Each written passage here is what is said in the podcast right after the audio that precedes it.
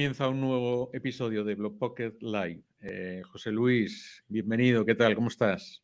Un cordial saludo, Antonio. Aquí cerrando temporada de Blog Pocket Live. Hoy cerramos temporada con Belén Torregrosa, consultora, profesora y conferenciante especializada en creatividad y narrativa. Y vamos a hablar, o la vas a entrevistar, acerca de los nuevos retos del storytelling, ¿no? Así es. Belén, a ver si te podemos tener por aquí. Sí, la vamos a recibir ya mismo. Hola, buenas noches. Hola Belén, buenas noches, ¿qué tal estás? Bienvenida. Muchas gracias, muchas gracias. Aquí estamos felices eh, de cerrar la temporada. Muy bien. Bueno, pues José Luis, te doy paso y, y, nada, luego nos vemos en la segunda parte para las preguntas. Fantástico. Pues nada, de nuevo con Belén Torregrosa, con quien estuvimos cerrando el año pasado hablando precisamente sobre palabras para, para 2021 en una memorable sesión.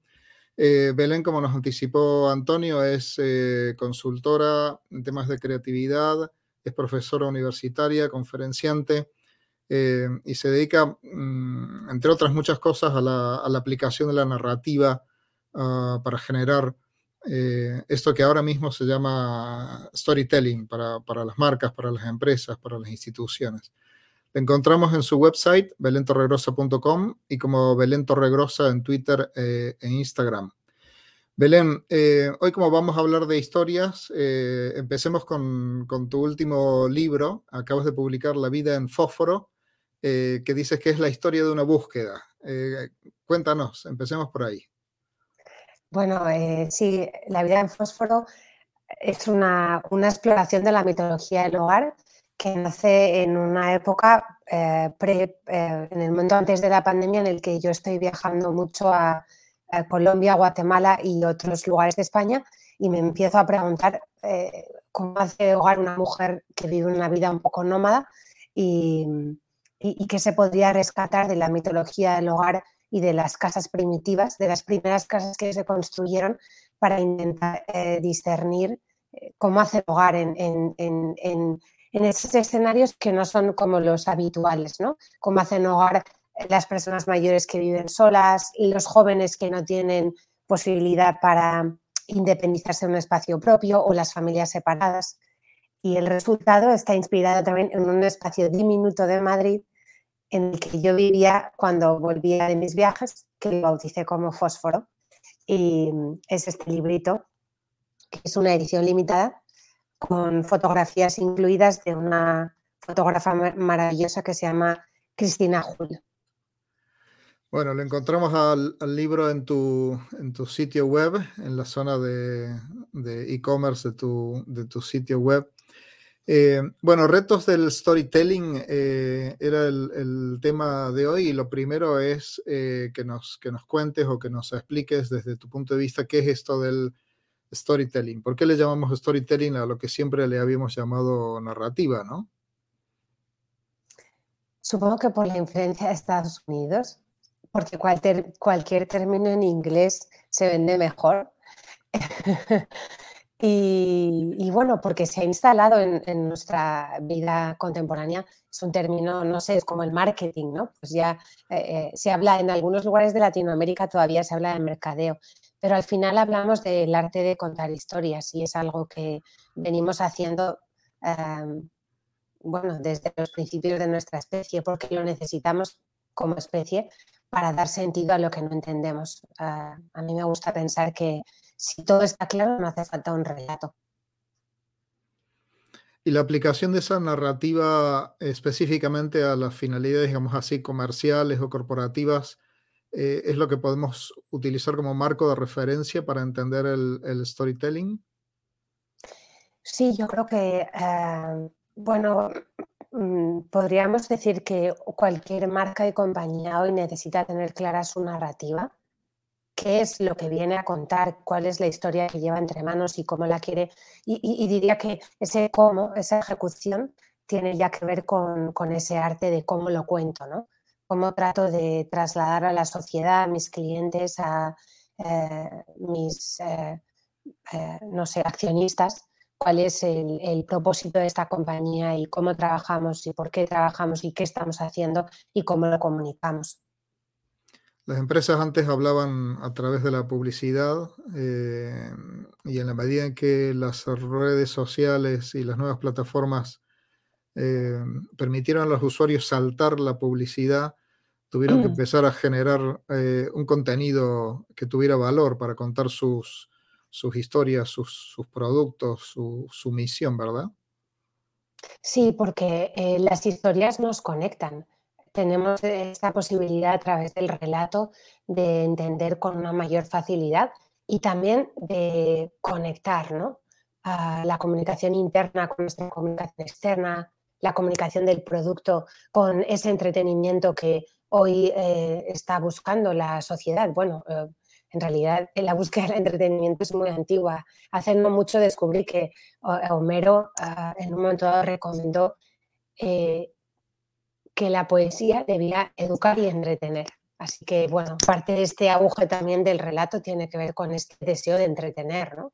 de conectar de una manera más fácil. Eh, cuéntanos, eh, Belén, alguna, alguna historia, ya que estamos hablando de contar historias, alguna historia de, eh, de, éxito de la que te sientas especialmente orgullosa, que hayas tenido con, tus clientes, a los que le hayas ayudado a, construir un relato acerca de sus, de sus marcas o de sus proyectos?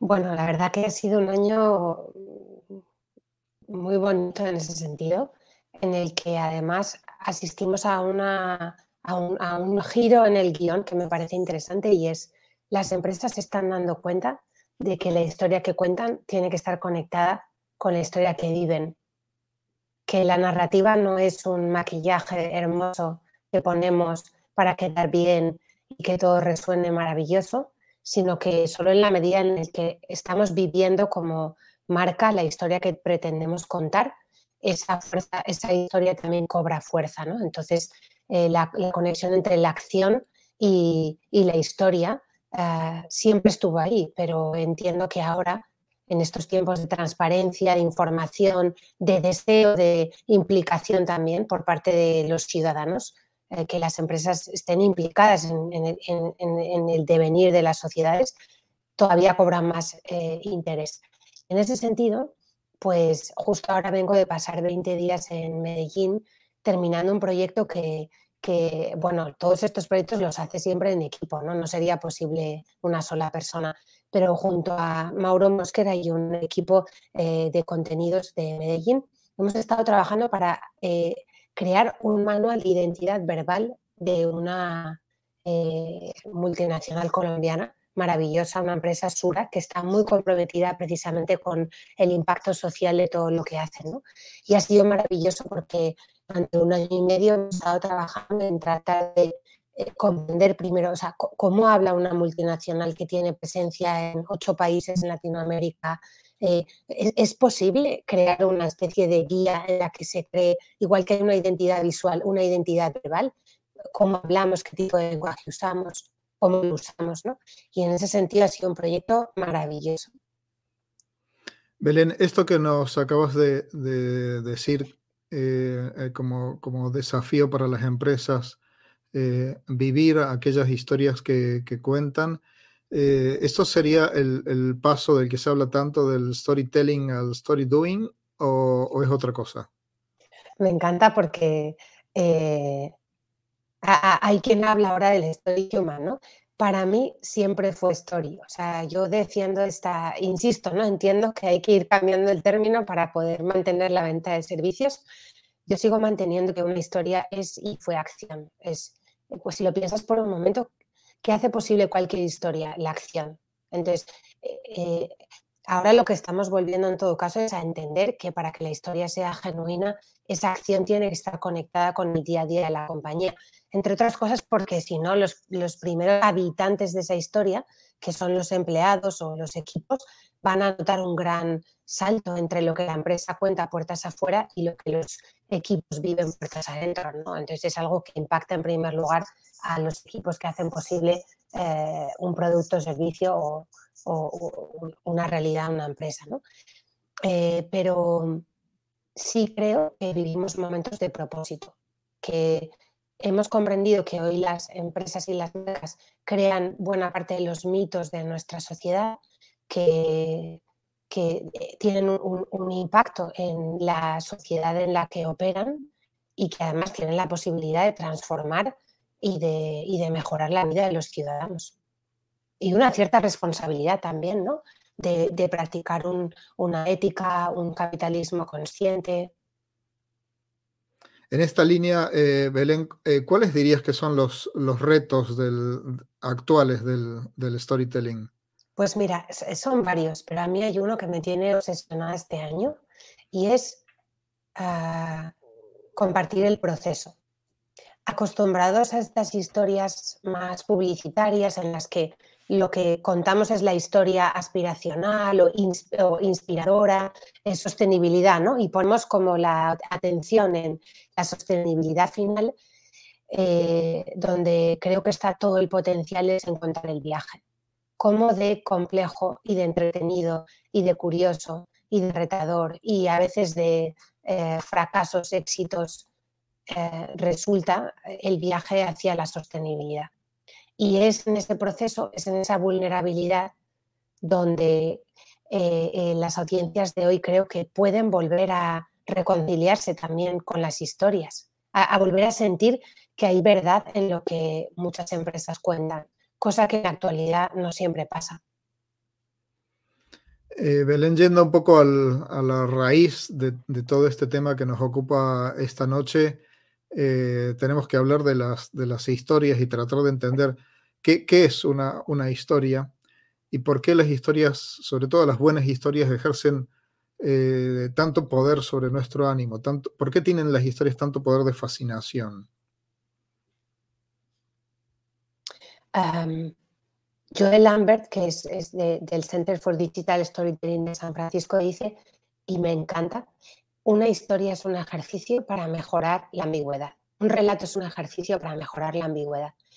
Y me encanta esa definición porque es esta premisa, ¿no? De cuando todo está claro no hace falta un relato. El relato es necesario y llega cuando de verdad asistimos a un misterio, a algo que o carece de sentido o nosotros no lo estamos comprendiendo, ¿no? Por ejemplo, ahora vivimos tiempos muy misteriosos. ¿Cómo va a ser la nueva vida laboral eh, trabajando desde casa? He aquí un misterio cómo van a ser las ciudades del futuro y la movilidad. Gran incógnita.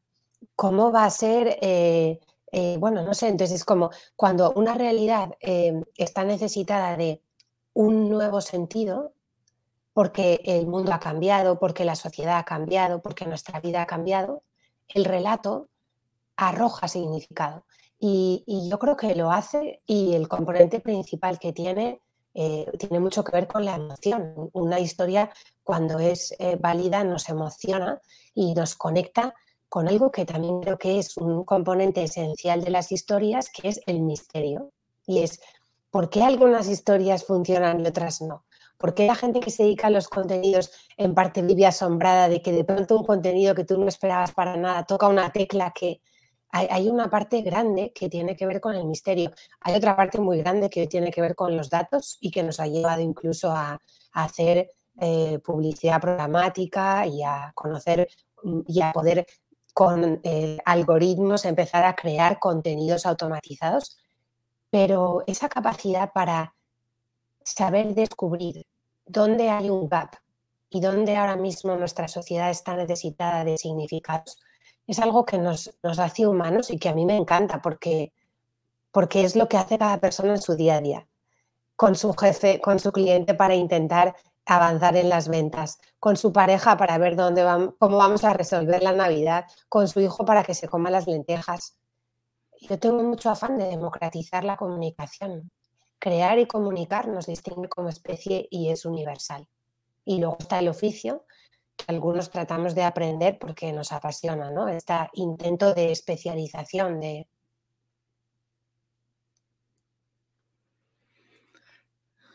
Bueno, como dice Belén Torregrosa, mm, cuando todo está claro no hace falta una historia, las historias llegan cuando tenemos que enfrentarnos eso a la, complejidad, al, misterio, a lo, a desconocido. Em, ese es el contexto de las historias. Ahora, los ingredientes, Belén. ¿Qué ingredientes tiene una buena historia? Pues mira, em, eh, eh, voy a hacer una pausa porque hay gente que me dice con mucha gracia, ¿no? Eh, ¿A cuánta gente citas cuando hablas? Y digo, bueno, es que me encanta decir la fuente de quién trajo esta aportación, ¿no? Y fue Antonio Núñez, que es un gran referente del storytelling, que en una entrevista hace años ya, mm, me acuerdo que mencionó al hilo de uno de sus libros tres grandes componentes, emoción, conflicto y libertad. La emoción comprendida como esa capacidad de conectar a través de los sentidos, pero también a través de, la historia que estamos contando. Eh, eh, la libertad como la posibilidad de eh, que, por ejemplo, en este mundo contemporáneo las personas interactúen por distintos canales y lo hagan por el que más le convenga. No, no todo el mundo está en Twitter, hay gente que prefiere Instagram y esta posibilidad de, permitir que la interacción, o sea, que la historia eh, eh, sea abierta y pueda interactuar con las audiencias eh, por distintos canales. Y luego el conflicto, ¿no? esta idea del nudo, de la tensión. ¿Qué tensión hace necesaria la, creación de una narrativa, de un relato? Porque eso es lo que lo hace emocionante, insisto, ¿no? Si está claro, emitimos un comunicado.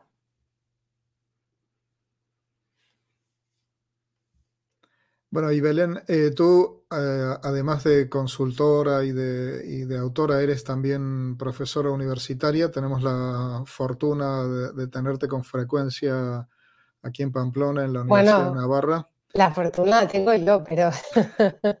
bueno, digamos que, es mutua, somos mutuamente afortunados.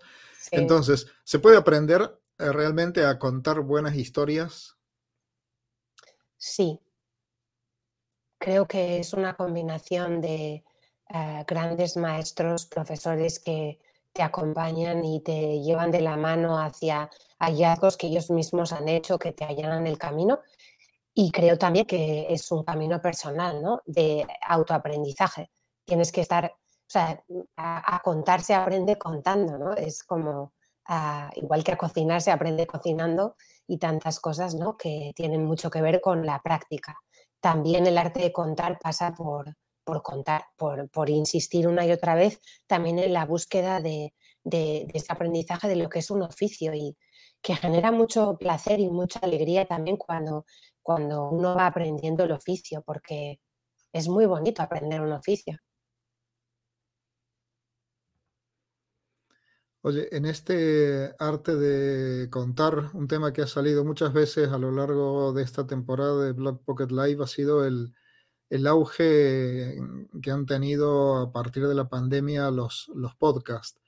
Eh, ¿Te parece que son eh, espacios eh, también para, para, el storytelling o que muestran la fuerza del storytelling, la importancia del storytelling en este tipo de contextos nuevos que estamos viviendo? ¿Qué, eh, opinión te has hecho acerca de este, de este boom tercero, cuarto de los podcasts?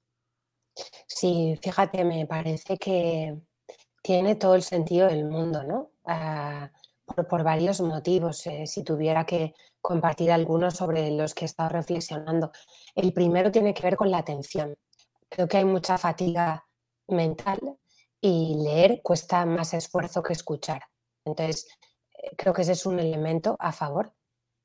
El segundo creo que tiene que ver con, lo físico. Escuchar la voz de alguien genera un montón de emociones que, para empezar, eh, pueden ser más plásticas que ese texto en el que la imaginación se adentra y luego creo que también queda en un lugar más íntimo, ¿no? Un texto que tú has interiorizado y que has imaginado, me parece que deja un pozo muy interesante, pero también o sea, la, cuestión de la voz me parece que permite modular historias de una forma súper interesante, por no hablar de la cantidad de eh, situaciones que se pueden replicar con eh, todo tipo de efectos que te trasladan a ese lugar de manera casi eh, bueno, con tu imaginación, pero casi física, ¿no? Eh, y luego porque vivimos un momento en el que la propia narrativa está transformándose de una forma muy interesante, ¿no? Eh, cuando Olga Tokarczuk recibió el Premio Nobel de Literatura, que es esta escritora polaca maravillosa que tiene libros como una novela mm, de las más conocidas publicada en España por Anagrama, Los Errantes, ¿no?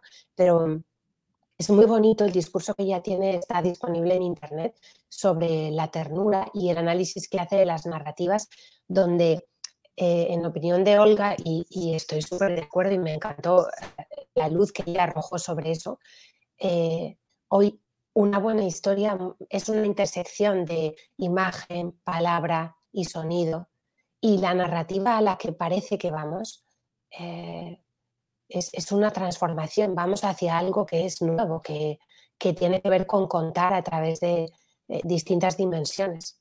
Eh, la palabra, el sonido, la imagen, y me parece súper interesante. Y retador también, me parece retador.